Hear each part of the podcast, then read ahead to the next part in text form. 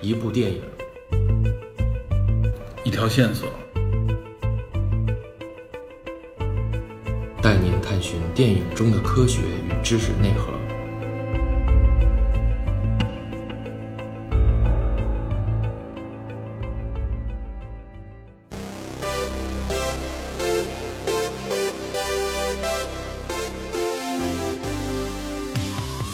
Hello，大家好，欢迎收听《电影侦探》，呃，我是李根。 Hello，我是 Peter。我是宿醉的 Metal DP， LDP 昨天宿醉啊，所以今天声音可能会更加磁性一点。这声音不大，我尽量大点声说。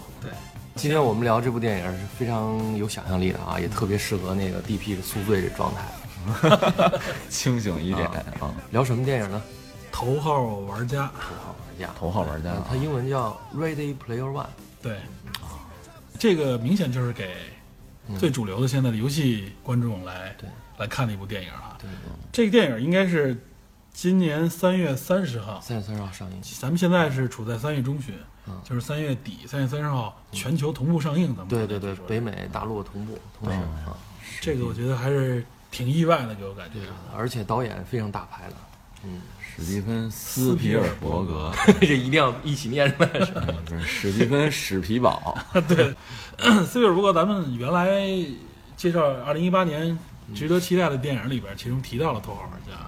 对，就是大概的信息，我觉得大家应该多多少少知道。咱们简述一下嗯，啊，斯皮尔伯格的导演，对吧？然后这部电影啊原来我不知道，实际上它也有一个原著小说，对吧？叫这个斯科特·克莱恩，他两千一一年发布这部小说，就叫《头号玩家》，或者叫什么一号玩家，啊，什么玩家一号什么怎么说都行，反正就大概是这个意思。斯皮尔伯格看他看上了，然后克莱恩也参与了本片的编剧。啊，对对，那这片子讲什么呢？现在只有预告片儿哈。对，现在只有预告片，但是我相信这个大概的故事，从预告片和包括透露出来信息，应该比较好理解。啊，头号玩家就是一个呃用 VR 方式参与游戏的一个宅男，然后逆袭的这么一个故事，我看是在未来世界是吧？对未来世界，二零二四零年，二零四五年，二零对哎四我五发现大家对二零四几年啊，也就是从现在看，二三十年之后的时间特别感兴趣，二零四八、二零四九、不长不短的，二零四五，不是好像也感觉也没几年就到了。 对对对对。然后他那个男主角好像我记得 DP 一直有微词哈，啊，长太丑啊！对不要就那个叫什么什么谢里丹， X Man 里边派谢的丹新的新的镭镭射射眼眼，对对，嗯，这个这个主演就是挺有特点，就感觉好像现在好莱坞流行一帮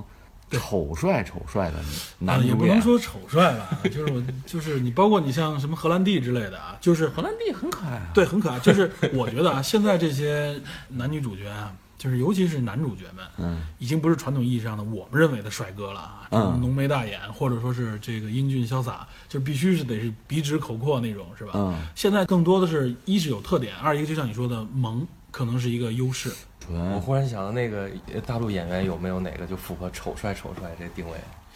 有 啊，太多了。黄渤是吗？ 啊黄渤，但哦黄渤其实是这样，他定位是这样， 黄渤是从喜剧出来的，嗯只不过他喜剧演员这认知度高，就跟葛优一样啊，哎他主演了一些片子，但他也本的是说我是一个弱势群体的那种角度，嗯，对，我是一个屌丝反正。我但是国外有很多片子里面你能看到啊，他的直接上来的主角，甚至成为被大家推崇的这些主角啊，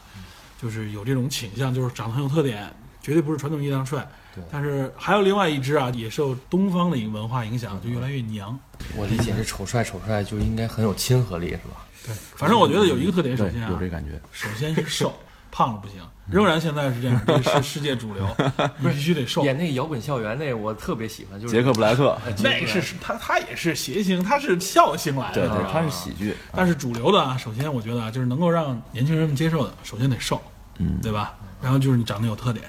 而你你如果找到一个符合自己气质的影片出来，我觉得这就能把自己立住了。啊立住。对，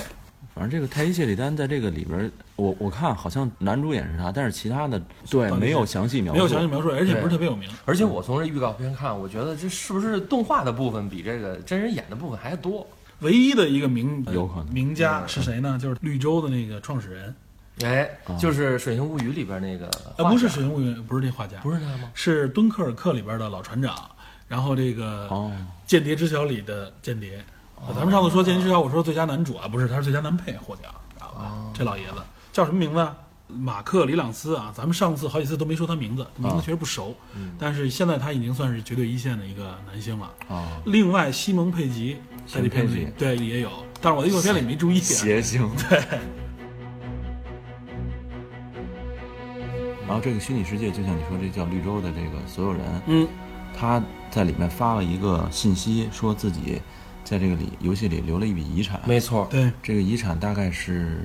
五千亿，五千亿对，五千亿。嗯，反正就是一个巨大财产吧，包括实际上好像就是这个相当于这个绿洲的一控制权的对那种感觉了。啊对，然后他说谁能找到这笔遗产，嗯，啊，就谁能谁能解开谜题解开谜题就能找遗产。我记得好像小说里是这么说的啊，就是好像是若干个谜题，嗯对然后但是第一道谜题被这个屌丝解开了，他一下成为了对所热有门势的，力的一个热门争夺的一个。而这些谜题隐藏在哪儿呢？嗯，隐藏在所有的八十年代、九十年代的主流的流行元素、流行动元素漫里面、游对戏、嗯游戏里面，所以以呃，等于主角在这里扮演的是一个熟悉八九十年代的，对，这么一个也就是熟悉现在这个主流、啊主流消费群体的这么没一错个没错对对对。我想起来，在预告片里他说他说我我生在二零二几年，嗯但是我真的很想生在这个上个世纪上80个世纪八十年代。对那他哦对那会儿的文化非常着迷。对，然后也就是其实也就是我们这些主流听众、主流观众们的一个年龄段了，八零后、九零后，对吧？其实还有些角色，但我们从预告片里面基本看不到，包括女主角我们也不太熟，对吧？对对情节刚才 DP 已经说了，大概就是这么一个故事。对，然后从这个情节介绍里面，你能够看到，我认为就是一个屌丝逆袭的一个故事，嗯，而且是站在八九十年代这个怀旧风的这种角度啊，嗯怀旧那个年代的这个流行文化。嗯，其实我认为啊，这个流行文化主要影响的是，嗯，八零后更多一些。九零后可能更多的是因为等到他们能够消费这些东西的时候，已经进入新千年了。嗯所以我我认为主要是八零后，包括七零后的人比较喜欢的就是咱们在九十年代、啊八十年代末、九十年代初、两千年之前的一些，呃，红白机啊，然后一些什么街机啊，包括一些流行音乐的那时、那时的一个回顾，是不嗯包是括包括一些导演以前拍的电影？啊哎对，说到这个，我美国影片嘛，因为你只要你出现在电影里边的形象啊，你都是要付费嗯的，付版权费的，所以它这里边出现了很多形象，肯定跟这个也有关系。我记得说原著小说里边，它实际上有很多呃漫改里面的人物，超人什么的都有。但由于超人的版权，它我估计很难拿到，所以到最后把据说把超人改成了那个铁巨人，啊，超人的一些戏份改成了铁巨人。嗯都嗯都有哪些啊？我看到的咱就数是数咱们现在预告片里能见到的形象啊，之前数了一堆，高达、对，春丽、春丽没裂错，空，对。据说有人从那个截图里看到了龙，就是街霸里的龙。嗯嗯，嗯，对，这个有街霸里的元素，肯定有卡普空的这侏个罗纪公园里哦的对恐龙，侏罗纪公园，因为他本身就是斯皮尔伯格自己对嗯的电金影刚，嘛还，有金刚、对嗯金刚对金刚，然后铁巨人也是嘛，铁巨人动画片嘛，它原来是，还有一些特别小的，都是还一晃而有过的小丑，啊，小丑和小丑和 Harry 对， Harry，小丑女，嗯，然后就是这部影片的制片人是一女的，嗯，她跟华纳那边谈相应的版权，嗯，角色植入用了三年的时间，哇，是吗？对，就一直在谈这个版权的问题，然后让这些角色能够在这个电影里露面儿。嗯哼啊，最开始大家开玩笑说斯皮尔伯格打个电话，嗯，这事儿就搞定了，因为他有广泛的人脉，还有他自己的电影的庞大的东西植入，积累的一些这对，个包括大白鲨、对侏罗纪公园等等等等。但是现在看好像还不是那么简单绝，对不是那么简单，不是说像咱们说的靠关系就可以，它是因为这是严格法律知识产权的一在个法商律言嘛，在商言商嘛。对，所以很多东西你明码标价，你用多少是什么成本，这个东西是要你最后谈判谈清楚的。对，因为这部影片的主要的这个情怀就在于此嘛，向这个宅男文化，向这个年代的致敬，对吧？对，呃，但是这部影片现在目前看，在国内的这群八零九零后的宅男中，引发特别大的那种反响的。至少目前没看出来。对，宣发我觉得可能力度上也有关系，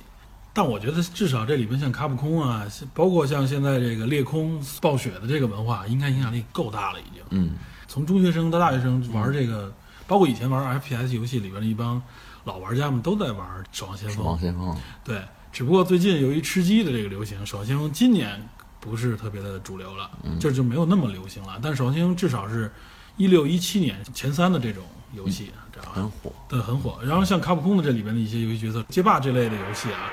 这个对于咱们来说，包括我相信九零后很多人也都是在玩儿。说到这个，咱们插一句有意思啊，嗯，你们小时候管街霸里龙和肯都叫什么？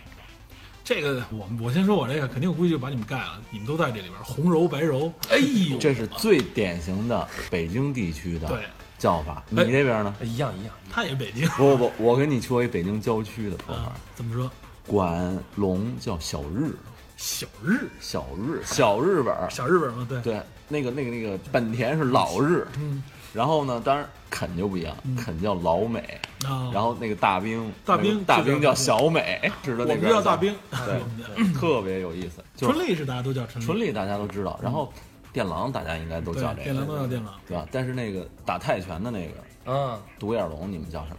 我忘了，好像就叫多少龙，我们就叫 就叫他那个发招那嗨梗儿那个，就就啊那个对，有这叫法，有这叫哎法，对对对，特别逗，我就觉得各个地方叫都不一样。嗯然后大家一聊的时候，哎，你聊这谁？ 就还有那这哪将边军，我们就叫将军警察吗警察，对，我也叫警察，还有叫这个电角色好像据说在这个电影里边也会出现啊。啊啊，对对对，还有叫电警，嗯也有对叫电电警这反正红柔白柔是大家都听说过的，对对就北方地区这样，我不知道南方地区会不会有这样，肯定有区别，肯定有区别肯。定有区别。就跟我们当时玩，我说这个再扯一远点儿啊，就是这个《星际争霸》曾经是一代人的这个经典嘛，现在大家玩星期二了。啊星期一的时候里边，我记得是就是神族里边啊，有那个手刀的那个，就是基础那个小嗯泽拉图叉儿兵，我一同事知道直接上狂狂战嗯士，最开始就叫狂战士，对狂战士，然后那哥们儿直接说你得挠子过来挠子。 我就能想到，大家对这命名就就就就特非常别有非常本地特。很形象。 啊，如果有各位听友觉得有什么自己那边比较有特色的，你可以然后就回复一一说下。，但是我觉得聊这种东西，才大家才能唤起儿时对对对，主要就是唤起这个大家这个情怀嘛。这部影片向这个致敬也是，小时候就一直就觉得，就是叫的越土名儿的这个人玩的越好，你说这个 越上口，觉得这哥们儿越资深， 知道我吗？我我小时候我记得有一台机子，我那个机子没有腿，啊就街霸没有腿，打不出腿来，打不出腿，只有拳只有轻拳、重拳，薅油根呗就。不是没有就打不出来，然后就是很多招都没法嗯使。然后我见有一个人就用一招无赖的招式，生生打到了决赛，快拳蹲着蹲着快拳，蹲快拳。 这里蹲快拳最快是谁？你记得吗？啊谁？是不是应该是红柔白柔吧？不是大兵。哦美这国大兵他那小拳哦对对特别快对嗯，然后他就蹲蹲中腿，对方一防过去一个一个抱摔直接给抱过去，然后继续蹲中腿， 就是靠这招这。应该是街霸几？街霸一、街霸二，一应该是一了是吧一早期的。对，早期。哦，说到这个，这个影片里好像还有好鬼，啊，对，豪鬼应该也有，我记得嗯好像有镜头，好像人截镜图头了。截图有一个好鬼，这么说，卡普空的这个街霸的版权，它应该是基本上整个拿下来。，对，因为街霸，我相信这东西方的人啊，这个游戏又比较简单嘛，不那么复杂，是谁都能上手横。扫全球。对，它应该是受众非常多的。嗯，但是马里奥没看到啊， 是吧？没有任天堂的版权，任天堂打得很应该死都的没有打得很死对。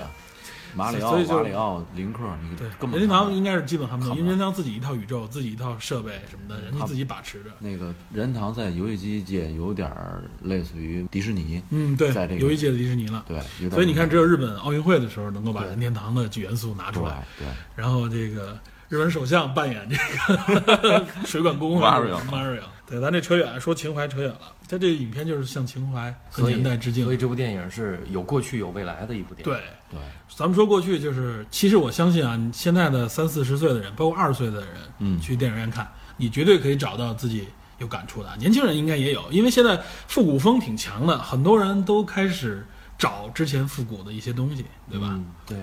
八十年代的一些元素，影片里面，比如说有那个《回到未来》里边那那辆汽车，啊，对吧？对回到没未错来那部汽车，那是很经典的元素。这国内观众相对知道少啊，这但是对嗯西方观众来说，我相信这个太经典了，对吧？包括他拿的拿着那个双卡录音机是吧？都是经典。艳 舞， 就类似的这种，艳舞是吧？这个现在都属于文物级的东西了。你说到这个，我想起来了啊，如果有街霸人物，那魂斗罗是不是应该也有啊？魂斗罗是谁的？科纳米的，科纳米对科纳米的版权吧，版权。嗯对，不知道啊，类似于科纳米现在也不不是很强，类似于这种版权会不会有不好说，因为它不可能把所有的东西，原则上不会把对对对所有东西都展给你，对里边会有隐藏的一些线索和内容。或者说我们看正片的时候，它有一个惊喜，对对也有对可能。真是。啊哎，你说这魂斗罗怎么没拍成电影啊呢？咱们拍成有电影啊，了吧魂斗罗电影很多，据说说是魂斗罗的原不型是，魂斗罗，溯本求源一下，嗯、魂斗罗本身那两个人物，来自于电影来自于电影，一个设定是施瓦辛格，一个设定是史泰龙，史泰龙。对，用他们俩的人物形象做的这个两个，一个叫比尔，一个叫什么莱斯，是吧？叫忘了。一个长发，一个短发嘛，对对，然后以他们俩打外星人的这种这种构造，其实这个都有点源这元素也都源对自于就那来些源自于电影啊电影。对嗯他们对现在腾讯不是把这个游戏又复刻了吗？啊变成了那种嗯，是吧我没玩氪过 K 金游戏，对，手机上的游戏手机上的，对，开心游戏，一代人共鸣的嘛记忆。对，这个共嗯鸣，这些，而且我相信这些东西的生命力不仅仅留停留在现在，还会传下去。这些东西都好追溯，嗯有大量的样本，有大量的群体，对吧？你说到这个， 我们到时候看这电影的时候，嗯，是不是也能根据它的线索猜一猜哎，最终这个寻宝的过程，对吧没？错，它有什么梗？这寻宝应该也会是梗。对，是不是我们能跟这个主人公一样，一样能够去解甚至谜比他还快？一样去解对密。，反正主人公号称是这方面的专家，他解谜并不光光是因为他玩的好啊，游戏好，是他对这个文化有熟悉非常熟对，这悉。这个这主人公在里边叫什么？叫 Wade Walls。对，在电影里和在这个小说里设定是他父亲喜欢超级英雄，嗯所以给他起了一个字首字母都是一样的、W 嗯哦 W， ，W W，对，就类似于那个子氏，嗯，然后那些其他的像什么都是有简称系列的。对 Doctor Strange，还有什么对，Peter Parker，看来男主角还受他父亲影响很深啊。他是出生于二零二几年，他父亲应该是两千年左右的，零零后， 零零后或者九零后吧。零零后正好是受这波影响啊。对啊，零零后现在其实受复古风影响也会很多。嗯，他们看待这个东西啊，他可能没有那个情怀，但他我觉得本着一种考古或者研究的这种方式，会发现他父辈人的很多没错，喜好的东西，就跟咱们看咱们父辈人的那种感觉一样。但是咱们父辈人留下的很多信息是很碎片化的、少的。零零后甚至一零后往前追溯，是有非常完整的信息链的。资讯发达，对，资讯存储的已经很完整了，对吧？你们甚至能可以玩到从模拟机上玩到这些游戏，嗯嗯，然后你可以从影像里边、动画片里边都会有，所以感受会不太一样。 Let me take you on a trip around the world and back. 那所以这部电影儿其实是讲虚拟现实的，咱们是不是给大家伙儿对讲讲？我们这个节目主要今天我们聊《头号玩家》，我觉得，嗯，除了聊情怀，就我们我们的特长不是聊 情怀，我们的特长是聊这里面背后的一些蕴含的一些科学技术的元素，尤其这部影片太明确了 VR，没错，对吧？ ，VR VR，这个我相信啊，今年说 VR 没有什么人不了解，没听说过什么叫 VR，不知道对。咱不用解释什么叫 VR 了，就是虚拟现实嘛。 ？VR 的全称 Virtual Reality，我操， ，Virtual Reality，原差来点把舌头抽筋儿了。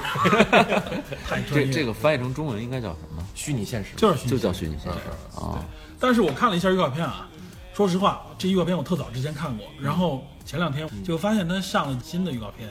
在里边我看到了一些新的以前未公开的一些内容。嗯，我听到我们这期节目应该电影还没上映，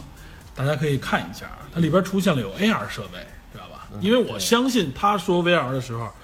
这两个概念是不能分开的。它里边有一些 AR 设备，有人在大街上戴着眼镜，嗯走在路上，嗯然后成群结队的人，这说明这就是 AR 设备了，对吧？这个 AR 和 VR 的区别，我相信大家多少也能明白。咱们直观点说，就是 VR 就是全沉浸式的模拟，就把你完全从视觉角度来说，你接触不到外界，完全是这个系统给你的画面和感触。嗯那 AR 呢，就是我我要结合现实，对现实进行加强和增益，然后最后表现在你的视觉系统当中。这个 AR 呢，它的这个英文全称是 Augmented Reality，对，就是增强嘛。说 AR 的话，大家谷歌眼镜之类的，啊对吧？包括后来微软的那个眼镜，让你能够看到外界，在外界基础上给你虚拟。现在好像不仅是眼镜儿，手机上也有 AR。嗯，对，手机上的 AR 这个比较新了，比如说现在的苹果最新的系统里边就有很多 AR 元素，你拿嗯出来像有很多应用也是，你拿出这个设备你照一下，对，你能看到在现实当中看不到的东西，对吧哎你？照一下你家的沙发，沙发上面可以坐着你的偶像。这哎个不，要是开车的感觉 是这不是个？不是这个不是前一阵子任天堂出那游戏吗？叫什么？嗯啊，对对对 p o Pokemon 对，Pokemon Go 卡邦 Go 是一嗯个比较明确的 AR 类游戏，去找这对个小宠物是吧它？是应该叫增强现实。对它增现实增强，或者说就是现实，它就是基于现实的元素，它给你增加一些更多的东西里边。现在很多广告都是，你只要有相关的应用，比如说你有买瓶矿泉水，甚至你对着那矿泉水，嗯它一些广告衍生的东西就会出来。所以这是他们俩的一区别啊。咱们这次主要说 VR，嗯，对吧？咱们主要重点说在 VR 上面。VR 概念大家都明白了，但是就是说，其实你看到这个游戏啊，二零四五年，真到了那个时候，我相信啊，就是以现在目前的 VR 的发展来说，嗯应该到那时候实现这个没有问题。它这个科幻应该是在不久的将来嗯可以实现的。呃，这里边咱们能看到啊，这个 VR 里边它具备有几点嗯重点元素，简单说一下。首先眼镜儿，对吧？嗯因为它是基于视觉系统的嘛，所以它会套上一个眼镜儿，而且这个 VR 的特点就是这个眼镜必须是沉浸式的、全封闭，你眼域所看到的应该全是屏幕给你创造出来的。是，对，另外一个还有一点就是它，我看到预告片里面，它一开始的那个设备啊，嗯是他只穿着自己的一个普通衣服，在在房间里面戴着眼镜，好像脖子上挂一个什么设备，也可能是电池或者感应器之类的东西。嗯，呃，然后呢，戴上手套。嗯这个手套很关键，因为它在这个虚拟世界里边、VR 世界里边交互的时候没，错手肯定是一个重要元素。这就是你的手柄，嗯对，这相当于就是手柄。嗯哦嗯，这个现在的你像现在主流的 VR 设备里边，这个手的这个设备嗯基本上也是必须的了。对嗯但是脚实际上它这里没有明确表述啊。呃，但实际上在 VR 设备里边，如果你想完全的这种，比如说带有移动的体验的时候，你会发现脚这个元素、移动这个元素是不可或缺的。但由于这个受现在的是一个是设备成本，还有一个就是。可能设备空间的这个影响啊，就脚的设备很多 VR 体验里或者 VR 的完整设备里并不包含，嗯对吧？就是你的移动实际上是被别的替代了，比如说有的通过手柄，嗯，有的通过方向，嗯有的甚至直接在游戏里就就限制你的移动，它就是一个，比如说射击类游戏啊，它就是固定固定射击，对，它会替你完成走走对走的一个，比如说在有些地方你就固定在某点，这个咱们后边再详细说啊。但是有移动的呢，我现在看到过啊，就是一些主流的公司现在推出一些自己的移动设备，呃，去年一七年的时候就已经看到这种设备，它就是，我相信这个可能跟这个游戏里面的差不多啊。首先，它是有一个小的一个跟跑步机一样的设备啊，嗯但那个跑步机它是一个圆形，嗯，就是它必须支持你三百六十度的这种前后左右的这种行走。嗯它怎么来实现呢？它是一个圆形的，稍微有点内凹的这么一个。呃，里边充满了滚轴的这么一个设备啊，应该都是小圆哦球，所嗯以你就在这里边移动的时候，你会发现你就是在里边可以三百六十度的走，嗯不脱离这个圆球。但是显然啊，因为那个东西很小，你在这里边走很容易摔倒，对啊，所以它那个设备很简单，它有一个腰部固定的一个装置，嗯，它是双角度的腰部固定哦跟的那学步机似的，哎，跟斜步机很像。也就是说，在这个里边，你手里有一个模拟手部的设备，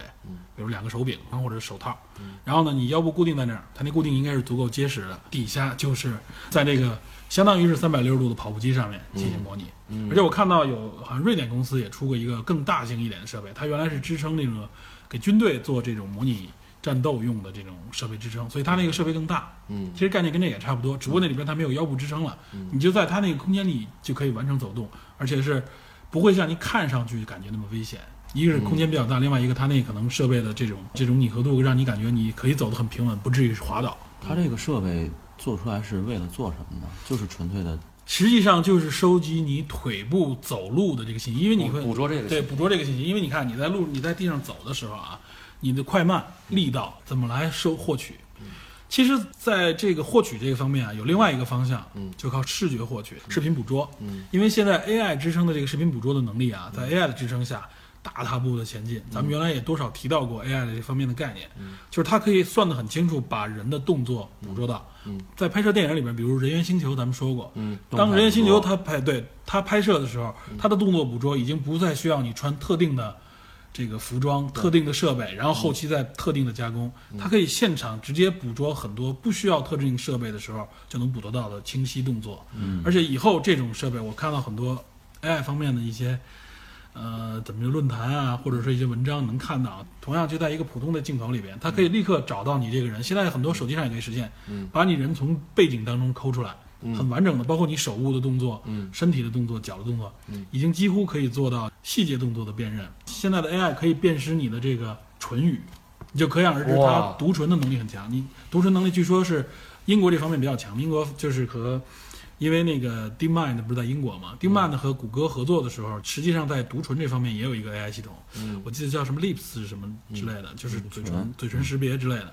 它那个系统据说可以达到人的三倍左右的水平，因为英国人擅长读唇啊，说英国人的读唇能力平均是百分之十七左右的这个准确率，它可以达到百分之四十多，将近五十。也就是这个的三倍左右啊。我猜想可能跟英式发音有关系，口张得很大。对，尤其他在读 BBC 的人的时候啊，据说识别率很高，因为那标准发音、标准口型嘛。嗯。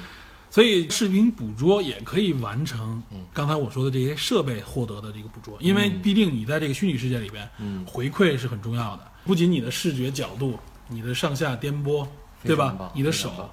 然后你的你的移动，你只要捕捉的更详细，在游戏世界里边可以互动的这些东西就嗯更多一些。可是你说男主角只戴一手套，他的他他在电影里边有非常多的移动，对迅速的移动。所以我觉得这里面多多少少可能会有一些我们认为的 bug，或者说是必须要电影里边你给详细解释清楚的。它里边后半段那个预告片里面倒是他穿了一套衣服，嗯，那里边解释是说他的触感是怎么来的。当时我记得女主角就在游戏里面抚摸他，嗯，他问他你感觉到了吗？然后他说我能感觉到。正好有一个镜头是在外界，他那衣服上面也有一个相应的那个手的那个感觉对对对，传感过去的，而且我觉得这个毕竟是一部科幻电影，嗯，它虽然说比我们现在的技术要先进几年，嗯但是现在可能有些技术是我们现在还没没有错达到、没有突破一的。定会有稍微一丢丢的幻想。嗯对啊比如说可能他移动是通过读取他脑部的这个指令。也不是不可能。对呀、对对，这个就说到 AR 的一个极限，大家都说啊，现在呃 VR 啊，就说 VR 戴眼镜如何实现它的这个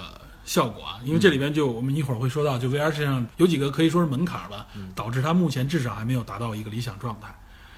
有人就说，那我用眼镜模拟你眼睛看到的，那我可以更深一步，嗯，咱们就看到有些电影里也有，我用隐形眼镜戴到你眼睛上面，哎，我不需要那个设备，我就隐形眼镜直接扣在你瞳孔上就可以了。已经有点植入式的，已经植开始植入了。嗯然后再深一步，你像埃隆·马斯克不就提过吗？他说嗯这个人类，他认为人类和 AI 应该是结合的一个方向。啊，是的嗯那，说白了就是哦脑植机入电极、脑机了。嗯，那那真要是脑机的话，说白了，你的感触直接通过脑电电信号没反错馈，我不需要你真实看到，我给你这个信号就可以了。那么如果视视觉可以模拟，那么所有的东西都可以模拟。对，等于因为人的大脑是嗯所有感官的这个最直对接的信号运释算放结果嘛，没错，对，所以说到那个时候，那就是完全沉浸式的体验。那说白了，就有点 Matrix 那个概念了。我们后边也会提到这个 Matrix 啊。那我们我们先往回说，我们系统的先说一下啊，就是说刚才说到 VR，就 VR 上面至少有几个限定，目前还没有达到这个电影里面表述的这个状态啊。嗯，就主要有几个原因，首先就是说说它性能上面的啊，最简单的就是显示性能。嗯，现在目前好像主流的这个 VR 设备啊，它是双眼嘛，它实际上是两个屏幕给你显示。它双眼的这种显示的时候，它能够一般现在主流的这个分辨率可能能达到一个两千乘以一千多的这么一个感觉，两千，据我所知已经是高端了。已经算高端，这已经算是 2K 比较主流高端了啊。但是我看到就是谷歌好像发了一个预告，他说他在今年五月份左右的这个显示类的这种峰会上面，他会推它和基于骁龙八四五吧移动处理器里边，它可以支撑达到了一个一千四百多 PPI，它的分辨率实际上就已经相当高了，因为现在主流的分辨率。我们所说的这视网膜屏可能也能达到四五百左右的 PPI，它已经有了一个两倍到三倍的提升。另外一个呢，它这个运算速度，所谓的我们管它叫叫浮点运算，浮点，嗯对浮点运算呢也是大大提升。现在的浮点运算可以大差不多是，呃，好像几亿的浮点运算啊。但是如果你要达到一个基本上从视觉感觉到已经比较真实的感觉，可能至少要比现在的这个浮点运算要再提高三到九倍。还有另外一个就是关于这个帧数，你刚才提到的这个 FPS，、它能达到一百二十赫兹，我们可以理解为它可以支撑到最高一百二十帧。我记得朱老板来会也说过啊，就是说如果我们从视觉上体验比较真实了，让你感觉没有这种拖动感的时候，嗯，那至少是在九十 FPS 以上。但现在基本的就是正常的设备能够达到六十就很不错了，九十也可以达到，但已经必须是顶级的显卡支撑。我记得好像 是李安还是诺兰，嗯，两个人都尝试过更高的这种。对，嗯说到这个电影，这个我们就简简单说一下啊，就电影大家都知道，电影普通的我们在电影院看的电影，嗯，二十四 FPS 就可以，嗯嗯，就二十四帧或者是三十六，对，就是现在我们一般看到，为什么说电影里边每秒二十四帧是什么概念呢？就是说，它实际上是由一张一张图片组成，胶片上对嗯面，对，它如果达到每秒，就是在这一秒当中，它能输出二十四张图片，连续的二十四张图片的话，嗯我们的眼睛感觉就是一个动态连续的。对，因为人没有视脱觉帧残现留象嘛，对视觉残留，如果这个动态的就能连起来，嗯，但是这个里边就是大家都用电脑嘛，大家就会有疑问，说现在实际上二十四帧如果放到电脑上看，那是相当卡的。那就绝对不是电影的感觉。为什么？就是因为电影里边它捕捉的是动态帧，它那个帧实际上是模糊的。你你我们看电影的时候，如果是二十四帧的电影，你暂停，你看它这除了定格画面以外，啊动态画面很多东西都是模糊的。啊它只本身那个画面就把有一些东西相当于帮你脑补了。哦所以它整体看上来呢，它是更连贯一点。但在电脑里边，你这是电脑运算出来的，它不存在这个二 D 模糊的这种这种感觉，除非我加特效。那么如果在这种情况下，实际上这个在电脑里面基本上要达到六十帧左右啊，就是你基本上视觉上没有那种脱帧线、显示器啊之类的。然后呢，当然，当然，如果能达到九十帧，那就效果更好了。啊所以刚才我们说那个设备可以达到一百二十帧的效果的话，就很强。你刚才说李安，嗯比李安利安的中对场比利安的那个，我记得他好像就说是120帧一一百二十帧，这相当高了。所以我即使我们不是支持一百二十帧的那个播放设备，因为国内好像据说没有支持这没种有设备，没有，嗯但我当时看那个电影的时候，给你感觉清晰的感觉，就像看电视剧一样，嗯不像电影，没有那种模糊感。嗯就就特离你特别近的感觉。对，离你很近，很真实，嗯就没有电影那种颗粒感、粗糙感嗯对，和那种质感。对，因为你刚才举例的时候，我突然想到，就是小时候拿一本书在书角上，你画上那个动画，嗯每一页，那然后一秒钟翻你相当于翻二十四页，就就对比较连贯了。对，这个我们可以脑补出来。但是如果真到电脑里面，就是说，如果你想一秒钟一百二十帧的话，你画一动画那得多么细致啊！是，你再把它按正常速度放出来。这也说到一点，就是我们看到很多黑白的过去历史的片子的时候啊，为什么看都是快动作？胶片感，对，胶片感，一个是它实际上当时达不到二十四帧，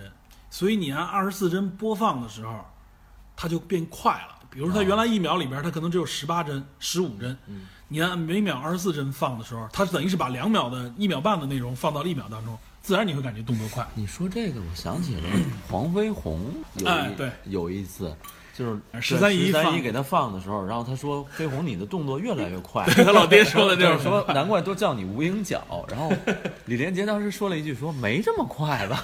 然后那个是不是就是胶片放那个？对它，放而且它摇快了，对就它超过了每秒帧数的时候，你会发现，哇塞，这个人动作就非常非常快对没，好像就是这个原理。呃，就是这个原理。这首先这是一点啊，另外一个就是说，由于这个帧数如果达不到啊，会造成一种什么体验呢？嗯，就是晕眩感。这个晕眩感，从学术的角度来说，就叫运动症，知道吧？就是因为说白了就是运动症运动症，就是我们晕车，实际上就是晕眩感。这个原理也可以简单说一下啊。我们大脑里边有一个，其实就在耳部这块儿啊，就有一个叫前庭系统，前庭，脑补后庭了是不是？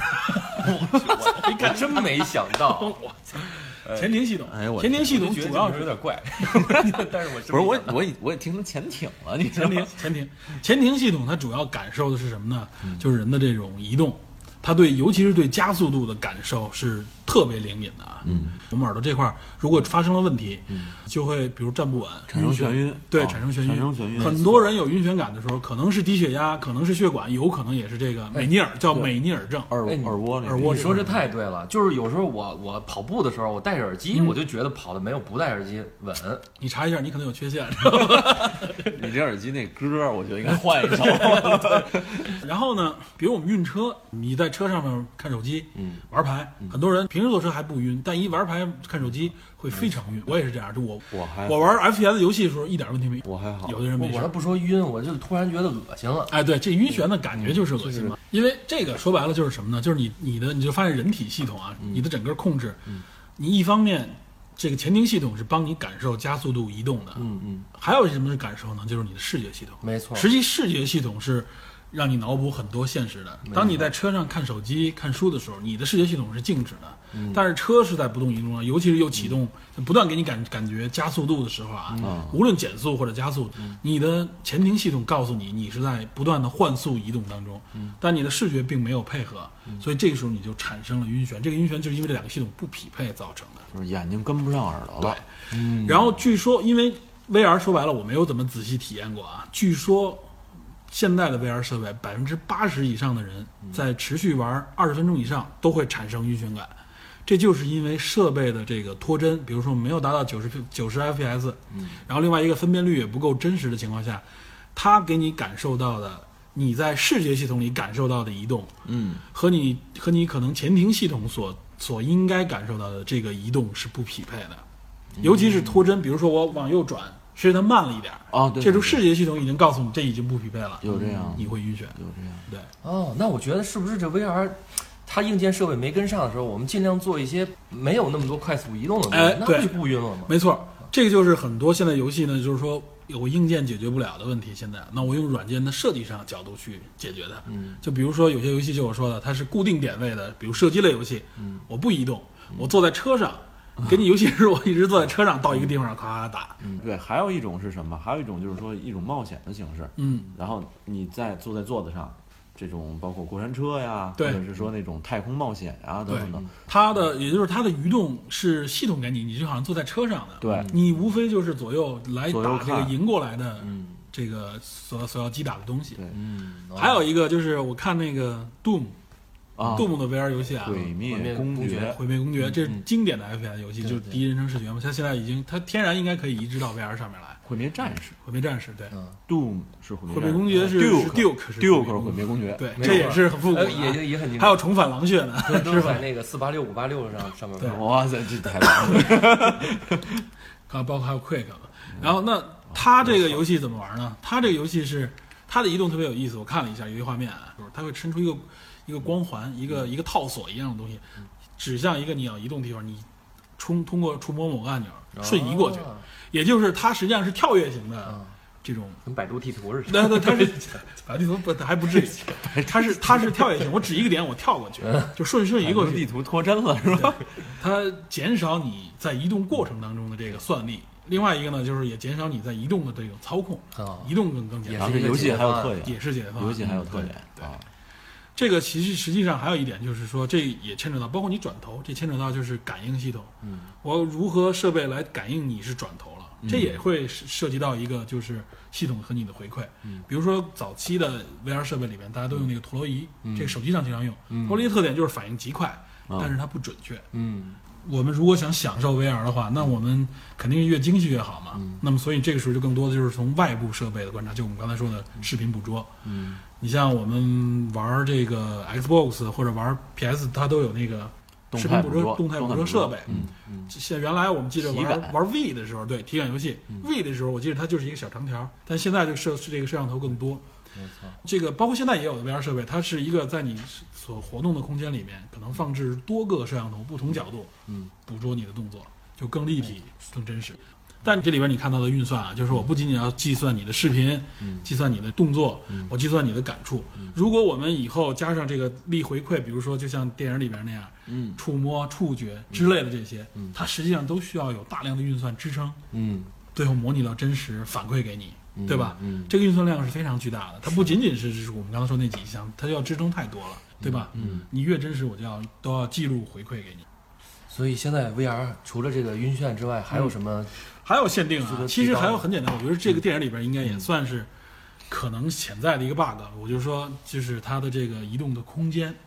就如果你比如说你在一个 VR 系统里边，至少你的手，比如说我们身体移动，我给你限制了，嗯，你的手的移动，对吧？我得给你自由吧，你拿着手柄，对，你想想，在它那里边实际上是一个房车里边的那个对，小就是房车，废弃的房车那种。它那个太小了，我觉得伸胳膊它就能摸到顶。我认为怎么着也得是三四平米见方的这个空间，可能才能支撑你的这么一个活动，嗯你就嗯对是拿吧？体感游戏现在算也是，你在洗手间里肯定耍不开，对吧？我看我主要其实还是看那个应用的场景，还有嗯游戏的场景吧。其实有一些并不需要很大空间，就没必要。我们说的就是说它这游戏嘛，你像啊比如说里边电在电影里边它有跳跃，嗯对吧？它可能有战斗，嗯嗯，对，各种各样的复杂的动作，它而且它肯定在虚拟世界里边要完成很多很多嗯很炫酷的动作。那就有可能是在某一个小的封闭空间里进行操作。我给你一个完全自由空间，我不把你的腰固定住，你在这自由空间里面可以移动。但这里另外还有一个问题，你移动的话，你跑步，你如果只是几平米空间，你跑三步就出去了，你怎么让它能够跑动不离开原地呢？对呀，不对想吧撞墙啊。对啊，那实实际上就是我说的三百六十度的跑步机，跑步机必须是三百六十度跑步机才可以。那么跑步机如何配合你的动作呢？你你跳起来，你的动作可能会减慢，你跑的有快有慢，你要急刹车，对吧？而且你要感觉路面的颠簸也好，或者不同的这种质感，那需要达到的这种回馈太复杂了。设计的非常复杂。这个成本 也太高了。这个成本从目前来看啊非常高，你需要空间，需要大量的算力、大量的反馈，对吧？我捕捉你的动作，捕捉你，我还要捕捉你的体验。这里边有还有一个问题，就是说它的这个触觉体验嘛，对吧？想达到这个，你看现在，这个李哥应该比较熟的啊什么 VR 又要开车 了？据说现在我我觉得那个应该是摆拍假的，成人 VR 娱乐，它里边为了体验这个是被触摸感，实际上外边有三个男人在抚摸那个人。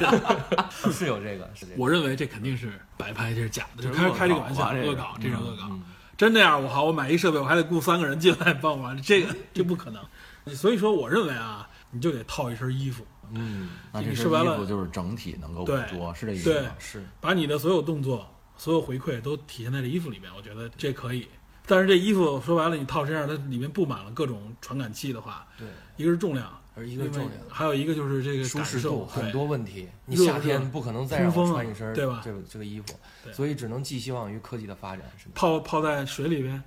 那不就是 Matrix 了吗？那个就是泡水里嘛。所以我觉得啊，就是说，也许 VR 发展到一定程度，我们从成本的角度来说啊，那还不如直接在脑袋上插一个电极，可能来得好。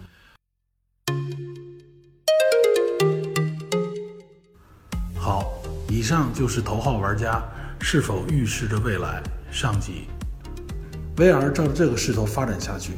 势必会向更根本、更基础的人类体验进发。